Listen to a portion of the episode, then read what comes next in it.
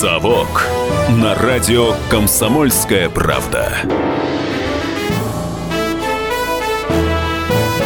Здравствуйте, друзья! В студии Иван Панкин и мой коллега Павел Пряников, историк, политический журналист, основатель портала толкователь.ру. Павел, здравствуй. Здравствуйте.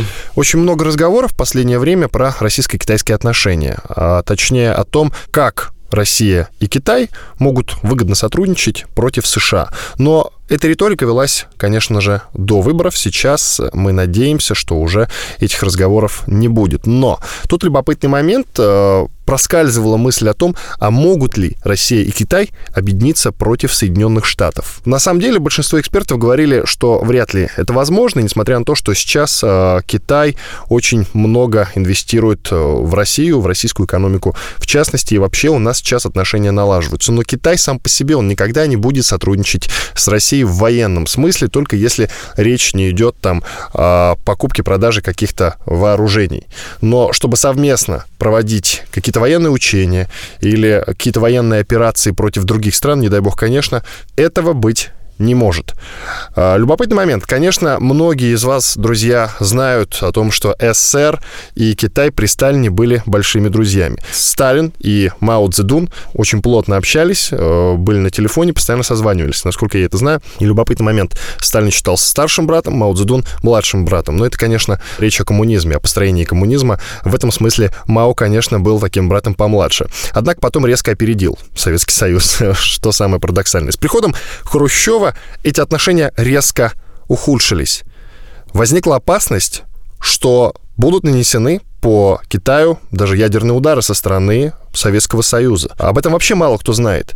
Э, могла начаться ядерная война между Россией и Китаем. Сейчас это вообще очень сложно представить, даже если э, читать э, и видеть эти факты перед собой. Более того скажу, на фоне Карибского кризиса, вообще на фоне холодной войны, об этом никто не знал, об этом не было принято говорить вслух и всерьез. Теперь, Павел, я что-то заговорился, тебе слово. Смотри, э, с какого момента начались э, ухудшения отношений между Советским Союзом и Китаем?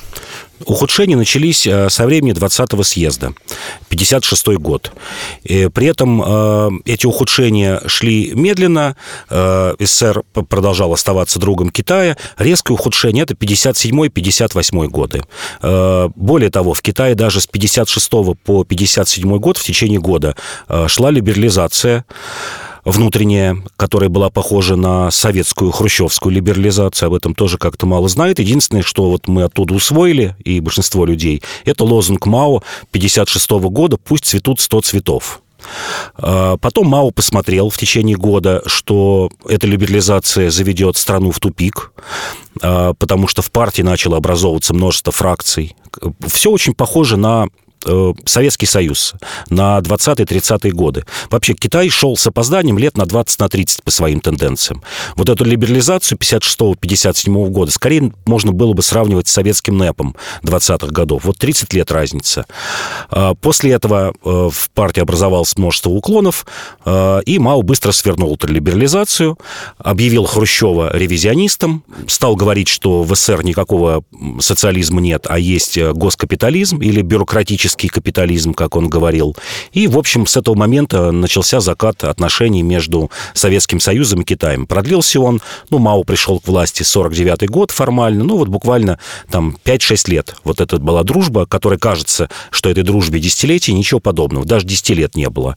Потому что СССР и даже в 40-е годы, когда шла война с Японией, что называется, не клал яйца в одну корзину, а поддерживал отношения не только с Мао Цзэдуном, но и с Гаминьданом, который руководил Чинкайши. Тоже здесь нужно кратко сказать, что Китай э, с конца 19 века и вот фактически до 49 года в нем шла перманентная гражданская война, вот постоянная гражданская война в течение 50 лет. Вот нам гражданская война кажется ужасом, которая в России шла 3 года, вот в Китае шла война гражданская 50 лет. И вот на этом фоне, э, конечно же, Мао воспринимался, несмотря на все жертвы, несмотря на э, репрессии, несмотря на его самодурство, Мао воспринимался китайским народом как человек, который принес стабильность Китай. Да, вот как не смешно это звучит. После 50 лет гражданской войны люди считали, что да, пусть будет культурная революция, пусть будет э, большой скачок, когда людей заставляли во дворах своих домов плавить чугун. У Мао Цзэдуна была идея фикс догнать и перегнать Соединенные Штаты Америки по выплавке э, чугуна и стали. Вот несмотря на это, все равно Китай, и, и сейчас так китайцы воспринимают то время, как время стабильности. Да, самодурство, но стабильности, э, который вот заложил Мао Цзэдун. А, действительно, в 69 году СССР и Китай стояли, вообще не только СССР и Китай, понятно, что это затронул бы весь мир. И, скажем так, весь мир стоял на пороге ядерной войны. Вот о Карибском кризисе мы знаем, а о 69 годе мало кто знает. А, началось это с того, что Китай, Мао Цзэдун, перед девятым съездом в начале 69 года, в марте 69 года, решил немножко, как он сам говорил, дословно его фраза, пощекотать зад тигру, напасть на Советский Союз в районе полуострова Даманский, острова Даманский на Амуре. Это знаменитая такая битва между СССР и Китаем, которая очень много всего показала. В первую очередь показала неготовность китайской армии к войне. Потери были, вот вдумайтесь, 60 человек советских солдат погибло, 800 китайцев, один к 12. Мао тогда схватился за голову, потому что вот с 49 по 69 год, 20 лет в Китае не было войн. Никто не знал, что из себя представляет китайская армия. Закрытое государство. И вот тогда весь мир увидел, не только Советский Союз, но и весь мир, что китайская армия – это блеф. Вот такие потери. Забегу вперед, скажу, что а, еще чуть позже, тоже в 1969 году, э, был еще один конфликт на границе с Казахстаном, э, советско-китайский. Там потери были примерно такие же и даже больше. Китайцев погибло 3100 человек примерно, наших войск погибло 70 человек. Вот один к 40. Вот эти два конфликта показали, что китайская армия – это блеф. И что случилось дальше? СССР не пошел на поводу у Китая. Э, Мао Цзэдун ждал, что СССР будет извиняться, СССР не захочет вступать в конфликт, потому что у него есть один большой враг, это вот США и Запад, и еще один враг ему не нужен, Китай. Но оказалось все не так. СССР очень твердо стал настаивать на том, чтобы Китай не просто извинился э, за этот инцидент на Даманском, а и понес какую-то кару. Кара выглядела так. Стали все больше э, в то время циркулировать слухи, что Советский Союз готов нанести ядерный удар по Китаю. Это такая операция возмездия. Слух не слух, но много источников это подтверждают. Во-первых, подтверждает э, такой бывший консул э, в Китае Титаренко, который затем возглавил Институт востоковедения, и ныне жив, такой старичок, но ныне жив, который вспоминал, который был в тот момент в Китае, очень хороший китаевед, закончивший Пекинский университет, он подтверждал, что да, э, ядерный удар готов нанести, э, обе страны обменяться ударами. Но у него версия немножко другая, что этим конфликтом воспользовались Соединенные Штаты Америки. Генри Киссинджер привез Мао Цзэдуну, как он говорит, состряпанные ЦРУ документы, что СССР готов совершить ядерный удар, и намекнул на то, что э, Китай должен первым нанести ядерный удар по Советскому Союзу. Вторая версия – это американские историки э, Джонни Холидей, американский историк, э, который говорит, и, и Юнджан, вот с таким э, китайским именем, который говорит, что нет, наоборот, СССР был готов первым нанести ядерный удар в 1969 году. И приводили несколько доказательств этому тезису. А давай порассуждаем. Смотри, если э, настолько холодные отношения были с Китаем, я подозреваю, что не менее холодные, чем с американцами, можно даже их характеризовать как ледяные, выходит, что так. А, а если бы действительно мы нанесли тот ядерный удар по Китаю, какая расстановка сил э, была бы в мире на тот момент? с учетом конфликта с Соединенными Штатами? Я что-то не совсем понимаю. А, конфликт был бы вместе, а, вместе с Китаем американцы выступили бы на стороне Китая, скажем так. СССР пришлось бы вести войну на два фронта. И точно проиграли бы. И точно проиграли бы. Угу. В студии Иван Панкин и Павел Пряников, историк, политический журналист, основатель портала толкователь.ру. Э, сделаем небольшой перерыв. Через две минуты мы вернемся с этим разговором. Первый вопрос, который я задам Павлу, э, будет касаться советско-китайского договора, некоего аналога пакта Молотова-Риббентропа. Да-да, был такой азиатский вариант. «Совок» на радио «Комсомольская правда».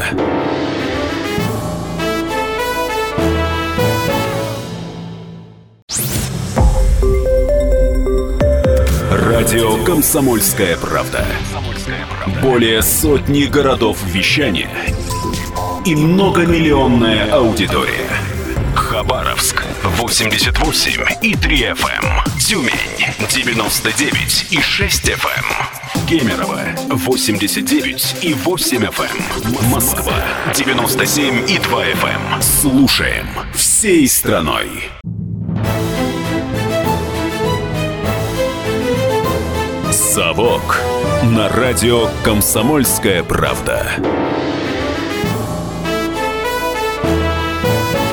Студии Иван Панкин и историк, журналист, основатель портала толкователь.ру Павел Пряников. Я напомню, что мы обсуждаем две версии возможного ядерного удара по Китаю – в 60-70-е годы э, удар этот могли нанести войска Советского Союза. Да-да, вы не ослышались. Действительно, э, была Вторая холодная война, она шла как раз на участке э, российско-китайской границы. Действительно, у нас с Китаем тогда были очень холодные отношения в тот период, и не исключено было, что если бы, наконец, холодная война с Соединенными Штатами стала горячей, она бы стала горячей из Китая. Китай действительно мог выступить и поддержать Соединенные Штаты. Да.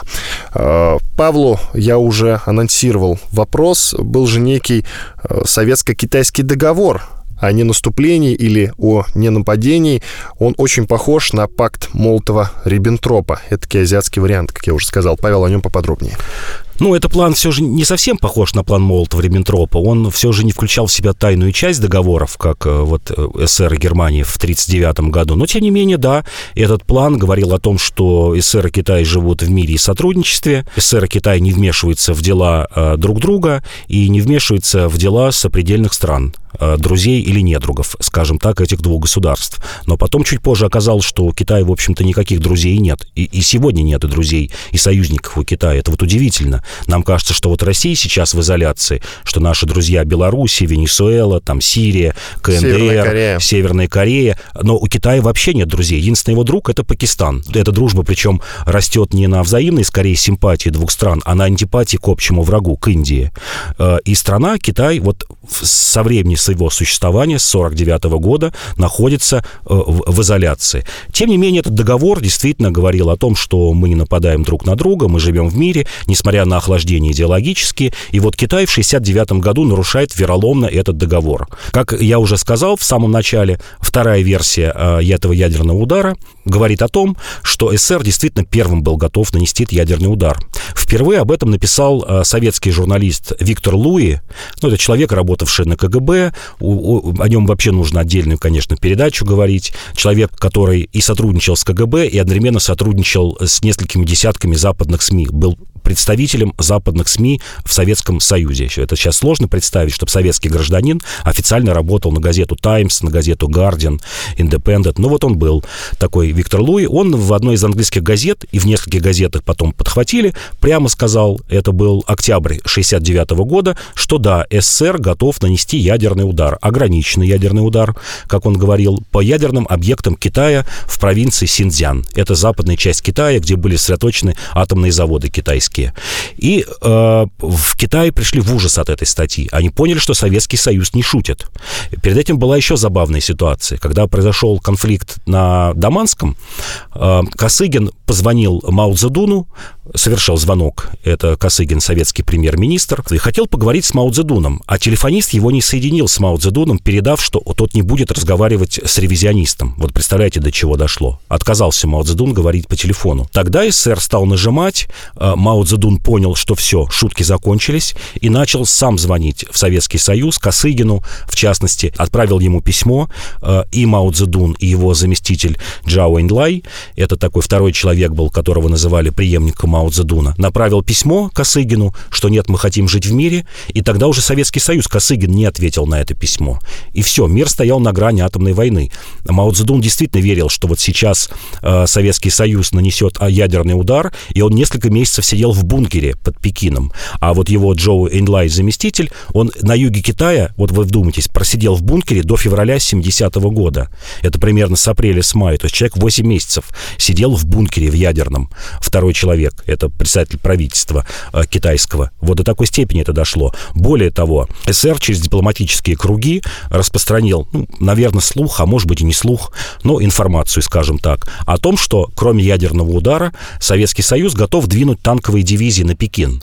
Впервые об этом речь шла в 1964 году, вот в период охлаждения, такого еще не совсем безумного, как в 1969 году, но тем не менее. Маршал Малиновский, министр обороны в то время, в 1964 году проговорился на одном из приемов, ну, сделал это так, чтобы об этом узнал китайское руководство, что у СССР есть план наступления танковых колонн из Монголии на Пекин. Блефовал. И, блефовал. И был даже расчет, что за двое суток советские танки достигают Пекина, потому что это ровная степь, действительно танковые дивизии стояли в Монголии, ничто им не мешало. И Мао Цзэдун э, начал грандиозную программу строительства защитных сооружений под Пекином. Сейчас это сложно представить, но вот вы представьте, что, например, гора была высотой, насыпные горы, высота 40 метров, ширина 250 метров, и рвы глубиной по 15-20 метров. А Был... что же он стену продолжит, не, ну, продолжить строить не стал? Нет, ну стену танки, понятно, там залповый огонь, он эту стену бы разрушил, а вот танки по степи, когда идут, никаких препятствий нет, это гораздо страшней. И действительно было брошено 10 миллионов человек, вдумайте в цифру, 10 миллионов человек на строительство в 69 году этих защитных сооружений, валов и рвов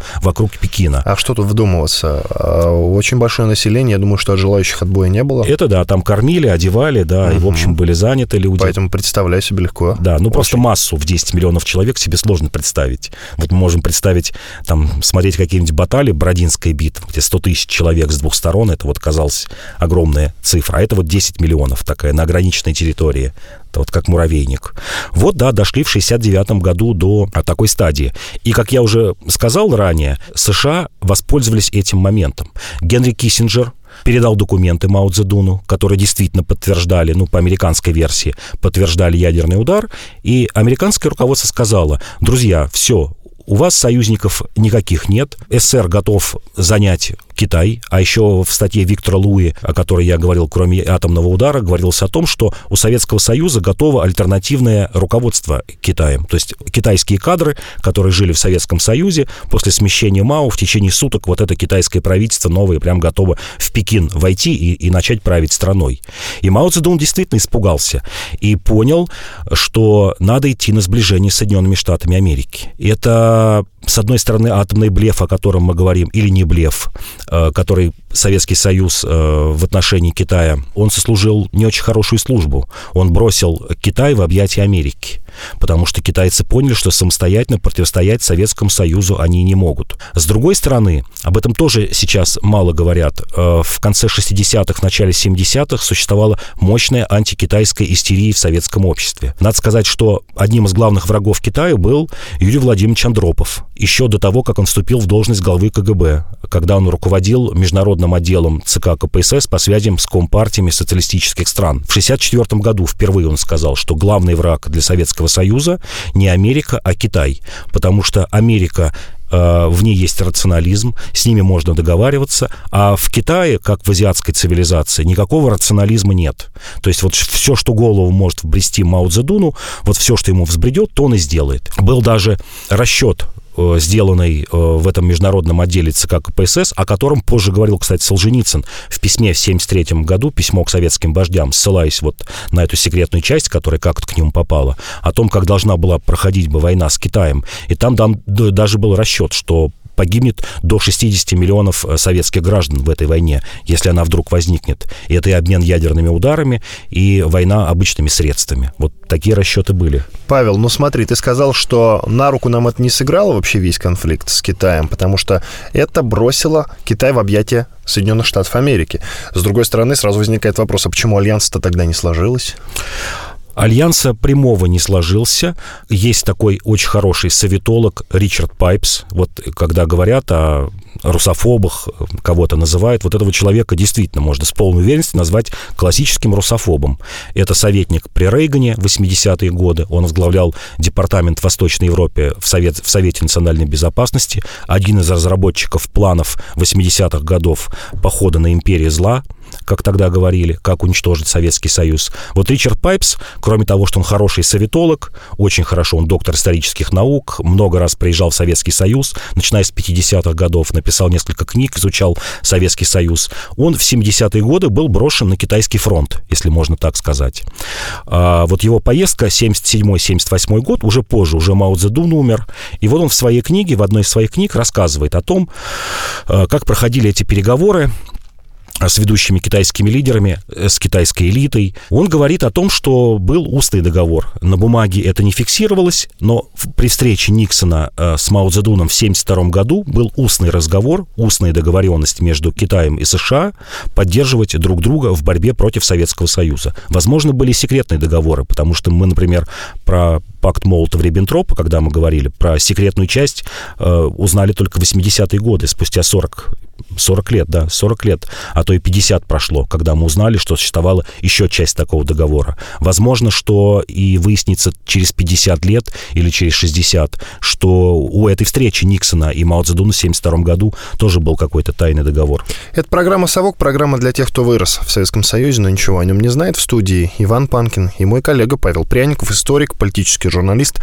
основатель портала толкователь.ру.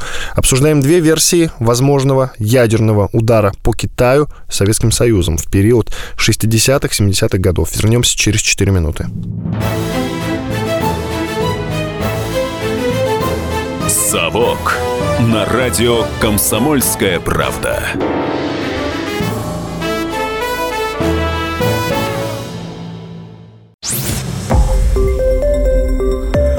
Радио «Комсомольская правда». Более сотни городов вещания и многомиллионная аудитория. Ставрополь 105 и 7 FM. Эм. Севастополь 107 и 7 FM. Эм. Калининград 107 и 2 FM. Эм. Москва 97 и 2 FM. Слушаем всей страной.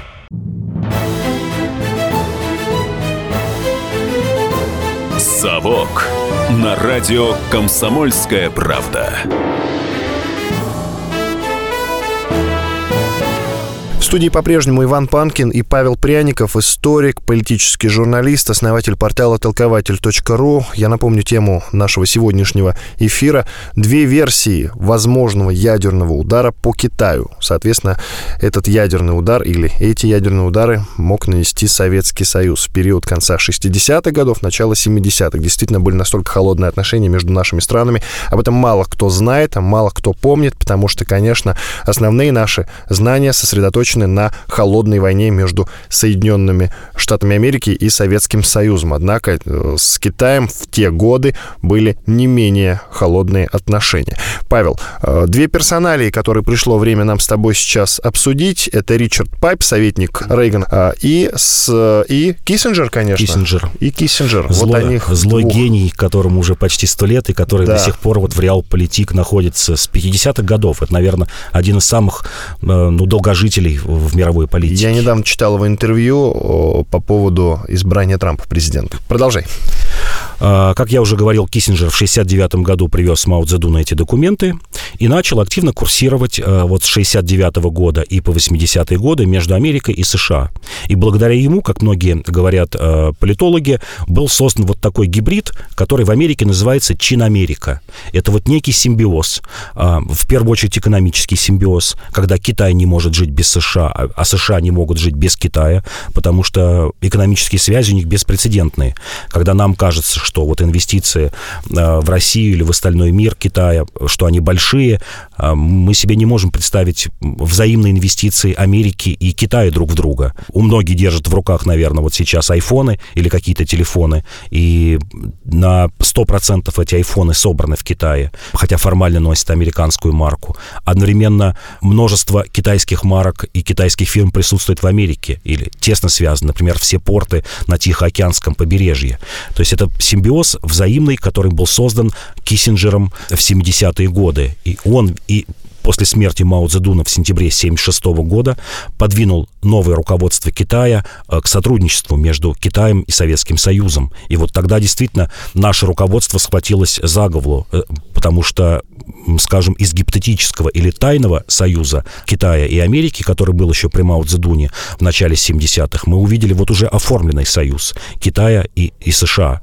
Э, первые инвестиции, которые пошли в свободные экономические зоны, вот эти реформы Дэн Сяопина, они как раз пошли из Америки. Америка стала активно накачивать Китай инвестициями, технологиями, знаниями в 70-е годы. И как раз и Ричард Пайпс, о котором вот Иван говорил, 77-78 год, два года прошло полтора даже после смерти Мао Цзэдуна, он описывает, как он приезжает в Китай, как китайцы радуются американцам. Ричард Пайпс пишет, что его в этот визит, в один из визитов зима 77 года, повезли в 196-ю дивизию китайскую посмотреть, как она устроена. И вот он там вспоминает, сидит, выпивает с генералитетом, китайский генералитет, и встает какой-то высокопоставленный генерал и предлагает тост. Давайте выпьем, это общий тост для Китая и э, США, выпьем за то, чтобы поразить нашего общего врага, полярного медведя Советского Союза. И вот тогда Пайпс пишет, я, говорит, понял, что все, Китай окончательно ушел от Советского Союза, от его идеологии, и Китай — это вот полностью теперь наш союзник. Вот такой у него внезапно после этого тоста пришло озарение Ричарду Пайпсу. Напоминает, зима 77 на 78 год. Ошибочное ведь суждение, потому что все-таки друзьями они не стали, и немаловажный момент, Китай, э, скажем так, от социализма не отрекся. От социализма не отрекся, но Пайпс говорит тоже одну важную вещь, одно важное наблюдение и оно потом проскальзывает во многих его исторических э, работах. Он говорит, что культура важнее идеологии, что идеологию можно любую э, нанизать на культуру, и она ее переварит. А вот он говорит о том, что, например, Россия и русские люди склонны к лени, к апатии, как он говорит, или одновременно к каким-то великим свержениям, то есть это вот такой маятник. Марксизм который пришел э, в 17 году, он только усугубил эту тенденцию. Одновременно это и отчаяние, и апатия, и одновременно великие порывы, это все в несколько раз увеличилось. А про Китай он говорит, что это трудолюбивая нация, в которой человек ничего не стоит, в которой нет личности, которыми легко управлять. И что вот идеология маоизма, она тоже усилила эту тенденцию. Но основа — это культура это разли, различие культур российской и китайской, которым тяжело сойтись. И вот маоизм усилил действительно такую никчемность китайца, готового на самопожертвование, который ничего о себе большого не мыслит, которым очень легко управлять. И это действительно сделало Китай великим, потому что кто в 70-е годы, вот в Советском Союзе уже никто не готов был работать за чашку риса, а в Китае люди работали за чашку риса, и ни у кого не хватало не то что смелости, а просто даже в голову не приходило, например, бастовать бастовать, устраивать забастовки или стачки из-за невыносимых каких-то условий. А условия действительно экономически невыносимые. И до сих пор на фабриках китайских невыносимые. Мы знаем, что ему легче покончить самоубийством. Вот как раз знаменитые фабрики, которые производят айфоны в Китае, рабочий скорее совершит самоубийство. И там действительно десятками, сотнями люди выбрасываются из общежитий, чем вот он пойдет э, протестовать против своего руководства. Вот Пайпс это очень четко подчеркнул, и, и Америка стала играть вот на этих скажем так, особенностях э, той или иной нации, в частности, на особенностях китайской нации. Павел, э, у Карибского кризиса была отличительная черта. Был момент, когда мир реально стоял на пороге ядерной войны. Это как раз Карибский кризис. Была вероятность, что либо та сторона, либо другая, мы все знаем эту историю, может нажать на красную кнопку. А в советско-китайских отношениях того периода была такая вероятность? Была такая вероятность. Но здесь как раз э, э, Советский Союз действительно сбил спесь с Мао Цзэдуна. Э, весной 70-го года были возобновлены э, дипломатические отношения. Здесь надо сказать о том, что э, с 64 -го года никаких дипломатических отношений между Советским Советским Союзом и Китаем не было.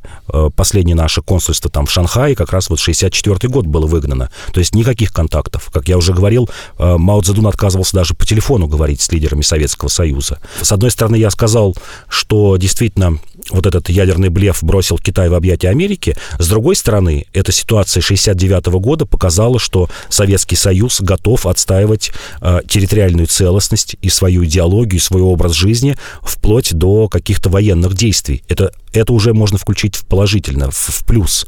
Э, он навсегда отбил у Китая э, желание э, вести войну с Советским Союзом. Как я уже говорил, я думаю, что это относится и к современному времени, и к России, когда часто у нас горячие головы говорят, вот Китай мечтает занять Дальний Восток, Сибирь, сейчас он движет дивизии. Я думаю, что тот урок 69-70 года не прошел для Китая даром, и он понимает, что вот эти все поползновения, не то что война, а поползновения будут жестко пресечены Россией, вот современной Россией. Тогда Мао Цзэдун это хорошо понял. Он понял, насколько плоха его армия, и, кстати, когда говорят о силе армии китайской, с 79 года она не воевала, никто не знает, какая у нее сила. Но вот 79 год война с Вьетнамом.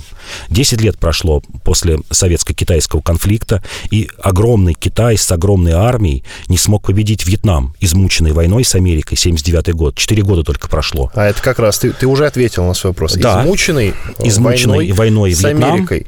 Он не измучен был, а уже наделен неким военным опытом. Если ну, они сумели победить Америку, американцев. Да. Правда, на своей территории, в джунглях, конечно, американцы не могли там нормально воевать толком. Но, тем не менее, тем конечно, не менее. у Китая военного опыта да. Э, никогда не было. Он не воевал. Он не умеет воевать. Не умеет Даже воевать. при условии того, что будет хорошо укомплектована армия, э, китайцы все равно не умеют воевать. И нет у них толковых э, главнокомандующих. Нет полководцев, которые эту армию грамотно поведут. Это большой минус для Китая. Хотя многие действительно боятся Китая. Есть некая российско-китайская истерия до сих пор. Думаешь, почему эти вопросы до сих пор поднимаются. А что, если усугубятся наши э, российско-китайские отношения? Известный телеведущий Прокопенко, который ведет военную тайну на телеканале э, РЕН-ТВ, неоднократно говорил, что китайцы никогда, ни за что не будут воевать с Россией. Просто потому, что э, Китай, э, китайцы не воины. Это важный момент. Теперь снова к исторической части. Я знаю, что ты достаточно уважительно относишься к периоду правления Хрущева. Ты называешь Хрущева реформатором. При этом, конечно, признавая те недоработки, которые он допустил. А минусов его правления было очень много. Ну и плюсы были. Не о плюсах сейчас. Вот смотри, зачем он допустил охлаждение, скажем так, отношений э, между Советским Союзом и Китаем, если уже были очень холодные отношения с Америкой, но там была Куба, которая находилась под носом у американцев, и она э, была неким таким страховым островком. Плюс были уже вспышки в Европе, в Венгрии, Чехословакия, там все уже было неспокойно, им уже не хотелось э, никакого сотрудничества с Советским Союзом, то есть все трещало по швам. Зачем Хрущев усугублял эти отношения с Китаем? Ну вот своя версия есть у академика Шахназарова, который был советником Андропова. И, и когда Андропов был э, в международном отделе ЦК КПСС, и когда глава КГБ, вот в 1964 году Шахназаров говорит, для чего это было сделано. Он причем говорит устами Андропова. То есть Андропов оценивает, зачем это Хрущев сделал. А, для того, чтобы окончательно порвать со сталинизмом. И Андропов говорил очень хорошо, что есть маоизм, что нам на фоне этого маоизма очень легко будет победить вот этих сталинистских мастодонтов, которые оставались еще в Советском Союзе. То есть он считал, что маоизм — это такая ухудшенная копия сталинизма. Э, если сталинизм, он все же ну, предполагал индустриализацию, э, выход э, человека в космос, науку, скажем, там, сотрудничество с западными державами в критические моменты, то маоизм — это отмороженный такой вот сталинизм крестьянского азиатского типа. И Андропов говорил очень хорошо, что есть маоизм. Вот на его примере мы видим, что будет, если, например, сталинизм, а такой вот дикий, э, предлагаемый какими-то остатками сталинистов в 60-е годы, возродится у нас в Советском Союзе. То есть, видимо, вот одна из причин была сыграть на контрасте между маоизмом и сталинизмом Хрущева. Э, Павел, оцени, пожалуйста, тогда действия во время конфликта между СССР и Китаем, ну, Хрущева и Мао Цзэдуна, соответственно. Ну, 69-й год уже был Брежнев, э, а в 60-е годы э, Хрущев говорил, что да, наши пути разошлись, пути дороги, а главный конфликт между Китаем и Советским Союзом, это еще Хрущев говорил, это, конечно, третий мир, потому что Китай, начиная с конца 50-х годов, свою экспансию э, направил на страны третьего мира. Он считал, что именно китайский вариант социализма должен быть в этих отсталых, некогда колониальных странах. И этим тоже усугубил конфликт Хрущева и, и Мао Цзэдуна. Угу. А у Брежнева как с Китаем складывались отношения? А у Брежнева отношения складывались э, прагматично. Брежнев считал, что дружить надо, но не в засос, как модно сейчас говорить, а соблюдая интересы э, Советского Союза. Иван Панкин, историк-журналист Павел Пряников, основатель портала толкователь.ру в студии радио «Комсомольская правда». Вернемся через две минуты. «Совок» на радио «Комсомольская правда».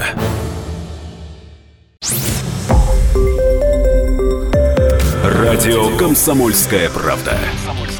Более сотни городов вещания и многомиллионная аудитория. Хабаровск 88 и 3 FM. Челябинск 95 и 3 FM.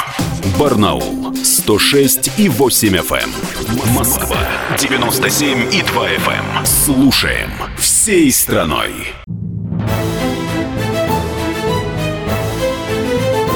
«Совок» на радио «Комсомольская правда». Продолжаем программу для тех, кто вырос в Советском Союзе, но ничего о нем не знает. Я напомню, что в студии Иван Панкин, а также Павел Пряников, историк, журналист, основатель портала толкователь.ру. Мы говорим про российско-китайские отношения, но э, не совсем, конечно, и не про полный цикл взаимоотношений вообще, а скорее про короткий период, э, конец 60-х, начало 70-х, когда СССР реально мог начать ядерную войну, но не с США, как многие из вас, те, кто присоединились только что, под подумали, потому что речь идет как раз о возможном ядерном ударе по Китаю. Да-да, действительно, тогда советско-китайские отношения находились вот в таком же холодном состоянии, как и отношения с Соединенными Штатами. Об этом мало кто знает. Слушаем Павел. А, Хрущев уже отошел от власти, правителем России стал Брежнев. В 76-м не стало и Мао Цзэдуна. То есть Брежнев теперь уже вынужден был налаживать отношения с Сяопином. К истокам тогда вот этих этих отношений. Вот это очень хорошо, что к власти пришел Дэн Сяопин, потому что, как считалось, он, его вот сам Мао Цзэдун считал правым уклонистом. Вот у него были левые уклонисты, это такие еще более отмороженные, чем Мао Цзэдун. А пришел прагматичный человек, а, который, кстати, очень любил Советский Союз, который здесь учился, у которого были связи с Советским Союзом, много друзей, который говорил Мао Цзэдуну и почему попал в опалу после этого, говорил Мао Цзэдуну о том, что дружить надо с Советским Союзом. Еще один такой был второй человек в окружении Мао Цзэдуна, это маршал Линь Бяо, который вот загадочным образом в 1971 году погиб в авиакатастрофе, причем он хотел убежать из Китая и летел в Советский Союз. То есть маршал, министр обороны, третье лицо э, в Китае, хотел сбежать в Советский Союз. И как раз осуждал Мао Цзэдуна за связь с Америкой. Говорил, ты что, нет, это не может такого быть, наш друг э, должен быть Советский Союз, но вот тоже закончил так печально свои дни. Дэн Сяопин сказал, что да, Советский Союз — это наш друг, но дружба будет прагматичной личной. А дружба будет не на основе идеологии, как э, в 40-х или в начале 50-х годов, когда еще был жив Сталин, и который действительно видел э, в Китае такую огромную силу, которая может на большей части земного шара установить социализм. Дэн Сяопин был прагматик. Он э, в первую очередь думал о том, что может дать Советский Союз Китаю для проведения реформ. А Советский Союз Дэн Сяопину в конце 70-х мало что мог дать, потому что Советский Союз сам нуждался в инвестициях инвестициях, в технологиях, в деньгах. Это как раз период, когда мы начали активно занимать на внешнем рынке э, деньги, стал расти наш внутренний долг, и, в общем, никаких возможностей инвестировать в Китай у Советского Союза не было. Если в конце 40-х, в начале 50-х и даже в начале правления Хрущева Советский Союз очень активно э, инвестировал в Китай. Многие вообще забыли о том, что Советский Союз подарил атомную бомбу Китаю. Вот просто взял и подарил. Это не то, что китайцы выдумали. Э, а что нам Китай подарил взамен? Китай, кстати, тоже э, мало того, что мы в конце 40-х годов с его территории, ну, такой псевдо-независимое государство Маньчжоу-Го, которое было под японцами, это вот прям Маньчжурия, север, мы брали репарации, э, сняли очень много заводов оттуда, в частности, завода по производству снарядов и патронов, и около 1 миллиарда долларов, вот тех долларов деньгами Маньчжоу-Го заплатил. Более того, Китай часто спасал от голода какие-то регионы советские и спасал Восточную Европу. Мао Цзэдун считал, что, ну, ничего страшного, если от голода в Китае погибнет миллион человек, слишком большая страна, это незаметно, песчинка в море. А вот, например, Чехословакию или ГДР спасти, или там Югославию в конце 40-х, в начале 50-х, это вот святое дело. Э, вообще в Китае, когда мы говорим о репрессиях или а, о масштабах репрессий сталинских, нам кажется, что это много. Вот вдумайтесь в, в цифру, что только от голода при Мао Цзэдуне умерло 45 миллионов человек только от голода, да, население было почти миллиард, но цифра внушительная. Притом из-за просчетов руководства. Из-за просчетов руководства. А репрессировано точной цифры никто не знает. Если в Советском Союзе, ну вот даже мемориал подсчитал точное количество жертв, там около миллиона человек э, репрессировано, то в Китае этой цифры никто не знает. Есть цифры и 3 миллиона, и 7, и 10. Это вот расстрелянных или умерших э, в лагерях. Это, кстати, тоже говорит об отношении к истории. Китай до сих пор считает, что у Мао Цзэдуна было больше хорошего, чем плохого. Это знаменитая формула, что две трети Мао Цзэдун э, делал правильно, одну треть неправильно. Все, это вот такая установка. Вот когда сейчас говорят, как относиться к истории, как написать единый учебник истории э, в России. Вот в Китае такой учебник есть, и там просто директива партийная. Две трети у Мао Цзэдуна правильно, одна треть неправильно. Все, дальше не обсуждается. И они вообще не обсуждают этот момент, да? Да, не обсуждают. Не принято ругать Не принято историю. ругать, да. Да, угу. не принято ругать. То есть, понятно, какие-то исследования идут, узкие, академические. То есть, если ты профессор, ты у себя в университете можешь сидеть, вот писать какие-то монографии, работы, но не, не, не на телевидении, не куда-то в широкую печать, не в интернет это не попадет. То есть попадет только в узком академическом кругу. История повторяется, так бывает. Э, как ты считаешь, возможно ли ухудшение российско-китайских отношений и э, на этом фоне улучшение китайско-американских отношений? Я думаю, что нет, ухудшений не будет, потому что Китай вот действительно прагматик. Вот даже при таком догматике, идеологически зашоренном человеке, как Мао Цзэдун, Китай все равно оставался прагматичной страной. Несмотря вот на этот конфликт 69 -го года, несмотря на множество конфликтов с Индией, э, с Вьетнамом, то есть Китай при Мао Цзэдуне вел перманентно и даже позже перманентные войны со своими соседями, не только с Советским Союзом. А, тем не менее, Китай все равно оставался прагматиком. Он понимал, что у него, как мы уже в самом начале говорили, и, и сейчас понимает, что у него нет союзников, у него, скорее всего, не очень сильная армия, несмотря на наличие ядерного оружия. У него э, не все хорошо в, в социальных отношениях внутри Китая, потому что, как я уже говорил, Китай исторически представляет собой страну перманентного хаоса, перманентной гражданской войны. Вот то, что сейчас происходит с Китаем, 60 лет без войн, без потрясений, огромных потрясений, это такой нонсенс в китайской истории. То есть там постоянно провинции друг с другом воюют, какие-то внешние завоеватели, какие-то э, идеологическая грызня э, между элитами. То есть Китай понимает, что вот этот мир очень хрупок, он внутри Китая очень хрупок. И что если допустить какой-то конфликт, неважно, с Россией, с Америкой, с Индией, с какими-то странами, это очень может серьезно отразиться на внутреннем состоянии Китая. То есть Китай внутренне нестабилен, несмотря вот на этот фасад, когда нам кажется, что там все по свистку ходят, э, что вот, как я уже говорил, человек не ощущает себя личностью, тем не менее Китай вот внутренне хрупок, гораздо более хрупок, чем Россия и остальные страны мира. Павел, ну вот известно, что во время американско-вьетнамской войны Советский Союз был, конечно, на стороне Вьетнама. Во время афганской войны американцы были на стороне маджахедов афганских. Понятно, как выстраивал внешнеполитические отношения с другими странами Советский Союз. Это отдельная тема для разговора. А вот как Китай того времени во время холодных отношений с Советским Союзом выстраивал такие отношения, мне очень любопытно послушать. Да, вот об этом мало кто знает. Как мы уже говорили, мало кто знает о, о ядерной войне, которые были близки Советский Союз и Китай. Также мало знают, что Китай поддерживал маджахедов в Афганистане против Советского Союза наряду с Америкой. Да, поддерживал тайно. Американцы не скрывали, поставляли оружие, трубили на весь мир, пропаганда хорошо работала. А Китай тихой сапой, что называется, поддерживал афганских маджахедов. А для него это был еще и такой резервуар для местных исламистов. Когда вот я сейчас говорил о том, что Китай внутренне хрупок, в нем очень напряженные отношения между ханьской китайской общиной, основной, и а, мусульманским меньшинством, которого по разным подсчетам от 20 до 40 миллионов человек. Это в основном запад Китая.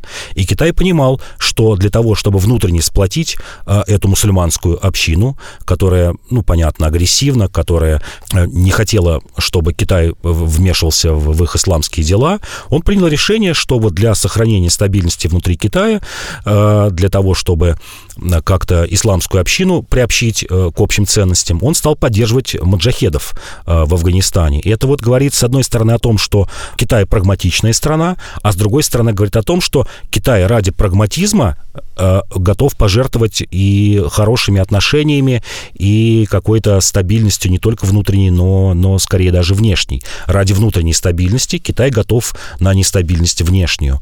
И вот этот фактор опасности, он, конечно, остается в политике Китая. А во время вот этих вот холодных отношений между Советским, между Советским Союзом и Китаем, э, кроме американцев, Китай пытался с кем-то сотрудничать, просить кого-то помощи? Да, пожалуй, нет. Пожалуй, нет. США — это вот его такой главный, ну, стратегический партнер. Это скорее не союзник, а стратегический партнер.